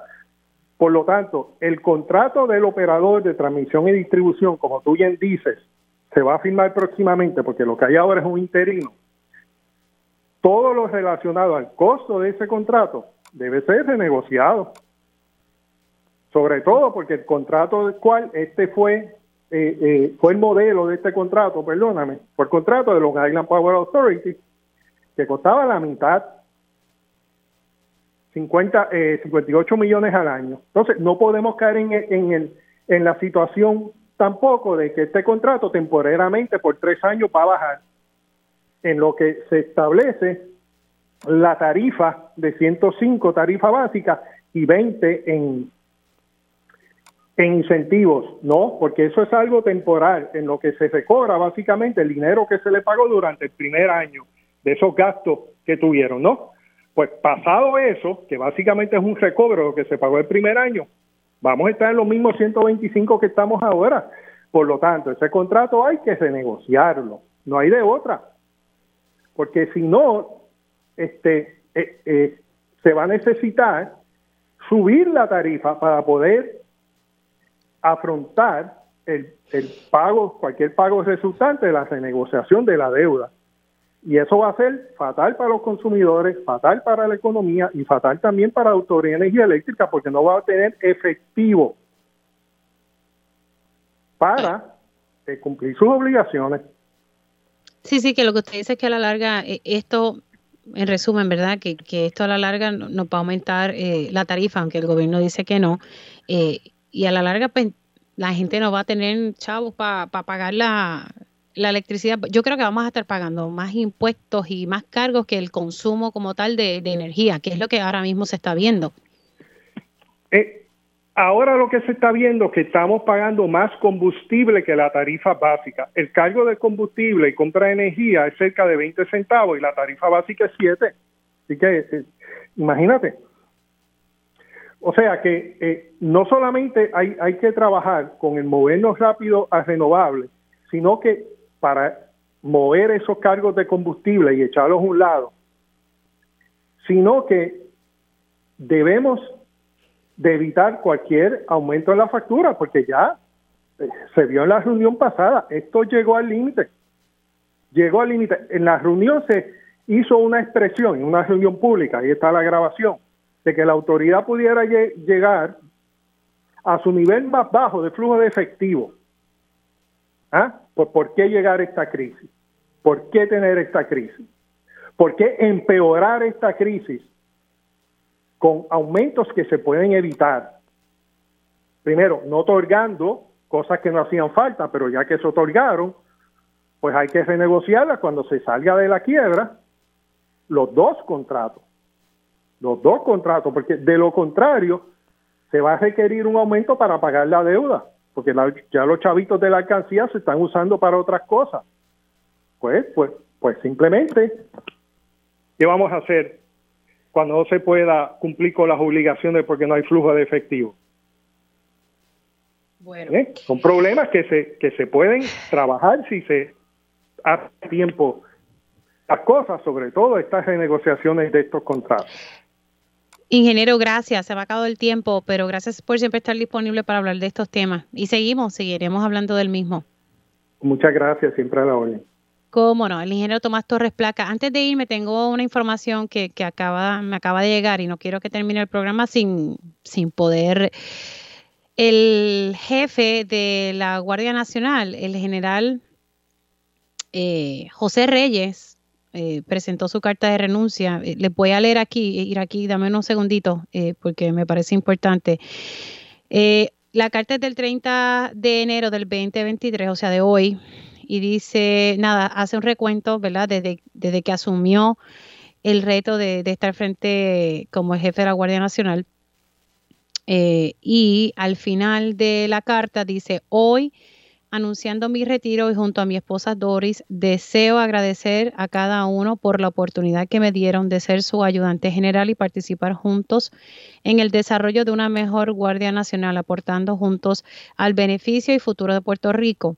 Ustedes han demostrado fuera de duda alguna que aún hay esperanza para nuestro pueblo y que mientras tengamos hombres y mujeres de su calidad moral y compromiso desinteresado, nuestra organización será siempre lo mejor que tiene Puerto Rico. Eh, Guardia Nacional de Puerto Rico siempre presente. La carta está firmada por el general eh, José Reyes, así que nada, eh, anuncia su retiro el general José Reyes de la Guardia Nacional. Estaré publicando la carta ahora en mis redes sociales. Hacemos una pausa